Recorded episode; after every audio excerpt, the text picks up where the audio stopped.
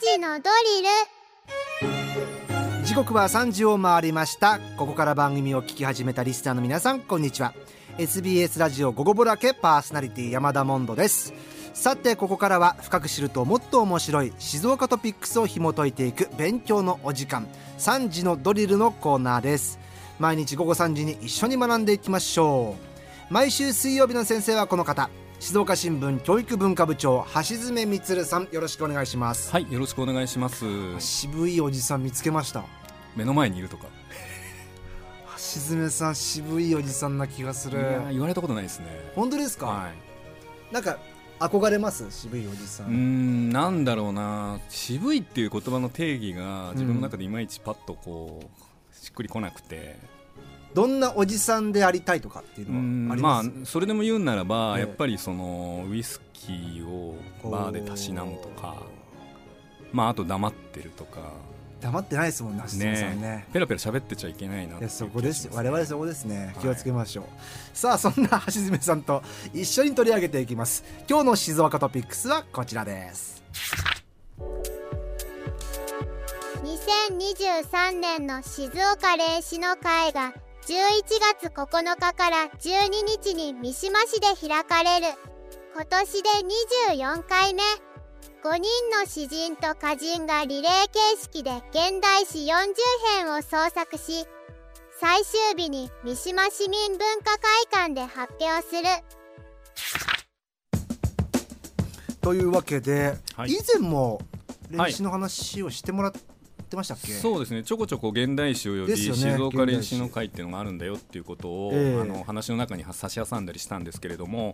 あのついに年に1回行われる静岡練習の会というこれ、まあ、あの文学イベントなんですけれども、はいえーこれが今週の木曜日から始まるということで、うんえー改めてですね、えーっと現代史ってあんまり皆さん馴染みがないように思うんですけれども、このイベントがいかに楽しいものかをちょっと今日分かりやすく伝えられたらなと思っています。まずどこから行きますかえーっと静岡練習の会ってどんなイベントかって話なんですけど、はねいはいはいそんなとこからでどうですかいいですよ静岡練習の会はどんなはい会かイベントかえーっと静岡ってついてるんで静岡でやってるんですけど、はいえーっと1999年に始まりましたと、うんで、えーっと静岡県の文化財団と静岡県などが主催してるんですねあ県も関わってるわけですそうねなんですだから行政行政の主催イベントなんええですけども、あのー非常に文化的価値が高くてなおかつこう他でやってないんですねこういうことを。おー練習っていうもはのいはをいイベント化する、だからかなり私はイケてると思っていて、うんうんでし練習の会これ自体が私自身はですね世界に誇る、静岡が世界に誇る文芸だと思っていうんてほ常日頃それ口にしてるんですけれどもうはいで、えー、とどういうものかっていうと詩人の方が5人静岡に来ますといろんなとこから、はいうんで3日間時間と場所を共有して、現代詩の40編をつなぐ紡ぐんですね。うんでそれ全部40編つなぎ合わせたものを練詩っていうんですね、うんでそれ3日間かけて作るんですよ、はい寝食ともにというか、ええ同じ部屋にこうこもって、ええお互いにこう議論を交わしながら作っていくということになってますこれって詩をあー作詞家といいますか詩人からすると、はい普段こう一人でやってる個人プレーが連携プレー、はいチームプレーになって作品を作るということですねそうなんですよそこまさにですね作り手の方方々もよく強調されるんですけれども、えやっぱり創作の過程他の人がどういうふうに作ってるかっていうのを横に見ながら作ることが、うんまあ、非日常体験だっていうことになっていて、ええでなおかつ前の人が書いた詩に、まあ、それを受ける形でうんうん自分の詩書かなきゃいけないんですよね。うんこうつけるとか受けるとか、はいはいまあ、世界をこう受け継ぐというか、ええそういうような感じで自分の詩作んなきゃならないんで、はいあの勝手に作るわけいかないんですよ。そうですよね、うんで先にルール説明しちゃうと、はい静岡練習の会っていうのは、まあ、練習っていろんな形式があるんですけれども、まあ、5人参加しますと。うんでそれぞれが5行の詩と3行の詩っていうのをこう交互に作っていくんですよ。うんで5人こう一回りしたらまた最初に戻ってうん5行3行5行3行ってつながっていくっていう、あーすげえヒップホップみたいな、ラップの作り方みたいなそうそうそうこの間もねここであのそうですよねの話しましたねしましたよねうん、だから、えっと、3日間で1人当たり、えっと、8編を創作することになるんですよね、 8編はい5波四十ってはいいうこはいとで、はいはいそうでこれをだから勝手に作るんじゃなくて他の人の作ったものを受けて作んなきゃならない、うんうんここがなかなか面白いとこであり難しいとこ難しいですね、いやれって言われたら絶対無理 ですそうなんですよ、はいなかな かねやれって言われるかもしれませんよその うちいや無理ですよ自分から言うんだったらトップバッターいいですけどねああそうです、ね、あでも回ってくるのか回ってくるそっかで前の人たちが使った言葉っていうのは使っちゃダメよっていうルールになってるんで、言い換えをいろいろとこうしたり、えーまあまあそのことあんまないですけどねうんでねもともとこれどうやって始まったかっていうと、はいはいはい三島市出身の詩人で大岡誠さん、うんえー、とこの方文化功労者だったりする文化勲章ももらってる方なんですけど、ええー、と1960年代に谷川俊太郎さんたちと一緒に遊び半分で始めたって言われてて、えうんでもともと日本古来のレンガや連句っていうその、まあ、ええ例ええばえ五七五の世界ですよね、はいはいそういったものが文芸としてあったんですけどこれを現代,、現代史でやろうというのがスタート地点で,、うんで故郷の静岡県でこれを文学イベントにしようというふうに思い立って静岡県などと一緒にやったのがこの静岡練習の会の始まりなんですね。えで大岡誠さん自身も2008年まで毎回参加されてたんですけれども、うんまあ、ご体調も悪かったり、まあ、あの亡くなったりもされてますんであの現在は、えー、と毎年違う方々があ5人いらして、えーうんやってるよとえうんで結構あのその世界ではですね有名な方が次から次へと参加しているというところなんですが、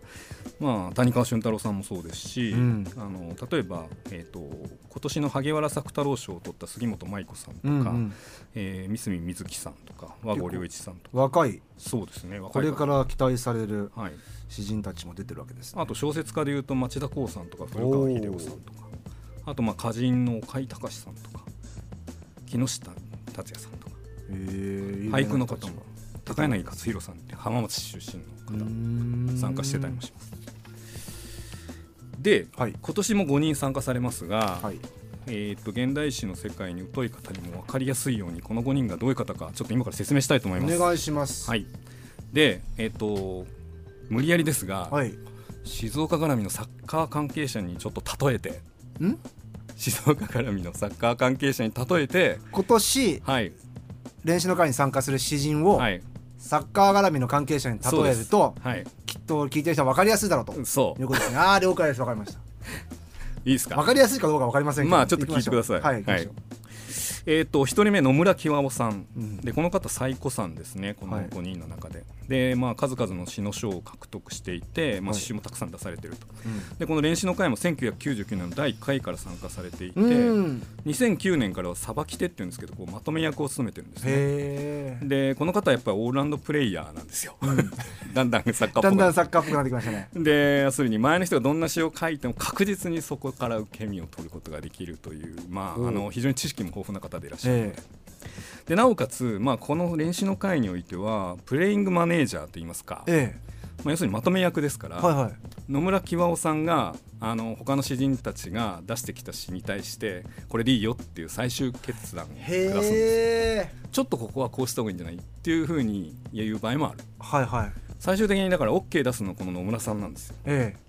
でつまりね自分が書く詩を書くっていうこと以上に、マネジメントっていう意味でも大変重い責任をも背負っていえて、ええでだけど百戦錬磨なんでこの方はうんもう確実に毎回結果を出すんですよちゃんと結果を出してプレイヤーでもありそうそうですねマネージャーでもあるそうでまあこの私マネジメントっていう部分を、ええまあ、この方の中で重視した時にう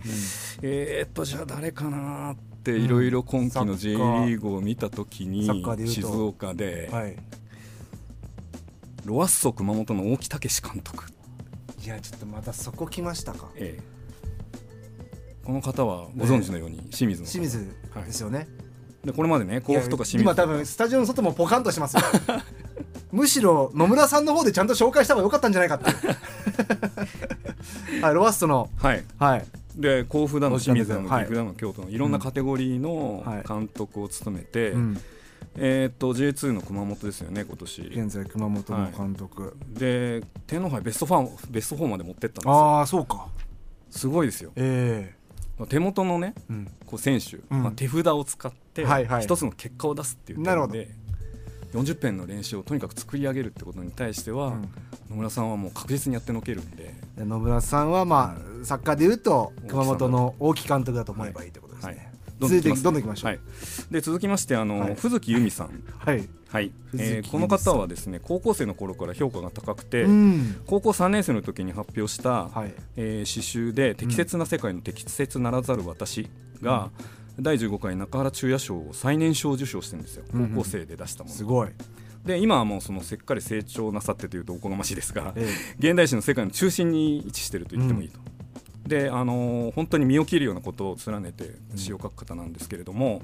じゃあ静岡サッカーで言うなら誰かえ。あ、私が思うにですね、ええ今はガンバ大阪にいる石毛秀樹選手い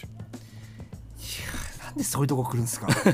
石毛。や若かりし頃からこう、ええエスパルスユース時代です彼ねもうんあのアジア年間最優秀優秀選手賞などに選ばれて、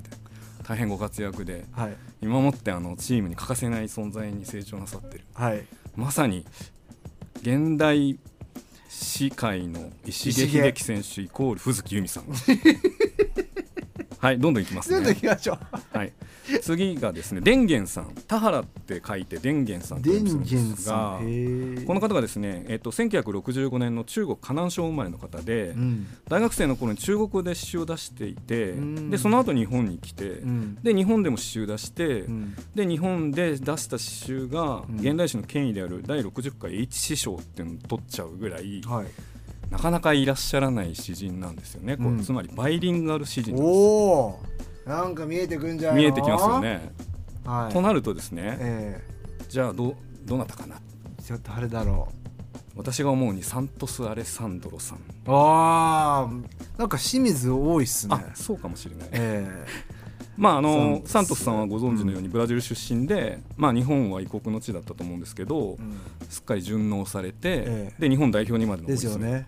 電源さんも、まあ、国籍を取得してるわけじゃないんだけれども、うん母国では母国語ではない日本語を駆使して、うん。類まれな成果を生んでるといなるほどう点でですね共通してんじゃないかと。天元さんははい詩人会のサントス・アレサンドロですね。はい、続きましてですね、はい岡野大二さんで、はいこの方はですね今回唯一の詩人以外の参加者なんですねはい。短歌の世界から来てらっしゃる、うんうんうんである意味殴り込みに来てるほうほうほう私は捉えている短で歌会ちょっと物騒に聞こえるかもしれませんけれども、ええやっぱりみんな他の4人は詩人っていう肩書きで来てるんだけどご自分は歌人であるっていう立場で、ええさあどういう詩を作るのかなっていうのをちょっと注目してる楽、しみ。っうんてなるととなるとこう異業界から来てるサッカー関係者。ここでですね、えジュビロ磐田えほ社長うほ浜浦幸光さんうそこ来ますか。で浜田社長ってえど旧ヤマハ発動機ラグビー部 OB ですよねあそうなんだ。はいでララガーグメンビー界から。うん、がサッカークラブの上に携わるっていうこう、ええまあ、畑違いっちゃあ畑違いはじめさん今 X にビューティー探検隊さんがはい詩人を静岡サッカーに例えてくれてる。はい分かりにくいですという。来ましたねもうやめられないですえ もうやめない。もうここまで来たらやめられないですよね。そうですね ね、だからね、はいそういうあのラガーメンがサッカークラブの上に携わるっていうことがなるほど。こう歌人である岡野さんが現代史の共同創作に挑むっていう姿うんうんとちょっと重ねて見えるなるほどね。別の業界から来てるわけですね。すははいい最後小野エリカさん最後のエリカさん。でこの方はですね去年8月に出た第一詩集「エリカについて」って自分の名前つけたえ第一詩集があ面るんですけど、白い。これとにかく最高に面白いんですよ。んで表題詩は自分の名前を糸口にして、うん言葉と意味と身体性みたいなもうんうのんをあれこれ考察していて、うんえとにかくこれまで読んだことないような読画感読語感、えうーん。でこれね私全体的に言葉に迷いがなくてグルーブがあってまるでドリブルしてるかのように思えたほうドリブラー見えてきたかな。見えた誰だということでですね、うん。ジビロ磐田の古川陽介選手に称えるといっおたとお。ころです。ジビロ古川。はい、で左サイドから切り込む10番。うん、はい。左サイドから切り込む小野さんの言葉のチョイスええ。楽しみにしています。非常に、これどどうでしょうかね伝わってますかねいやー伝わってる感じじゃないかなあー野村さんは長谷部だと思ったとかね あいいですねそっちの方が良かったやでもよく分かってらっしゃるまさにその通りだそういうことですよね、うんうんうんうんまたちょっと皆さんアドバイスいただいあて素晴らしい詩ち人ょをサっとそれッ使カわせてもらいーます選手に例えるっていうのをやっていきましょう、で説明してきたように、ええこの静岡練習の会って言ってみれば、うんジャズバンドのアドリブの受け渡しみたいな感じなんですよね、ドラマーのソロとかベーシストのソロとかピアノのソロとええかつないでって、まあ、要するにライブなんですようんで練習のライブっていうことで、うんまあ私教育文化部っていうところにいるんですけど、はい教育文化部では公式 X のアカウントで、うんえー、と3日間の創作期間中練習ライブ開催しますお練習ライブ、はいで順番に出来上がっていった詩をええ一遍一遍すぐにこうアップするんで、わあすごい面白そうぜひあの X で追っかけていただきたい、は了解です、い、で静岡新聞教育文化部って検索すると、うんもうあのまさに静岡新聞の教育文化部が出てきますから、はいぜひフォローしていただいて練習のライブ感を味わっていただけたらなと、うんぜひこうみんなで楽しめるもんだってことをですね、はいぜひ分かっていただきたい。練習今まで知らなかったことも、えー方もですね、はいぜひぜひチェックしてみてくださいはい、というわけで橋爪さん今日もありがとうございました、はい、ありがとうございました。えー今日の先生は静岡新聞教育部教育文化部長橋爪充さんでしたさあこの3時のドリル聞き直すことができます Spotify をはじめとした各配信サービスポッドキャストなどに載っておりますのでぜひチェックしてみていや橋爪さんあのサッカーの例えは違うよとかねあの選手の方が良かったとかねぜひぜひ皆さん意見もくださいお願いします今日の勉強はこれでおしまい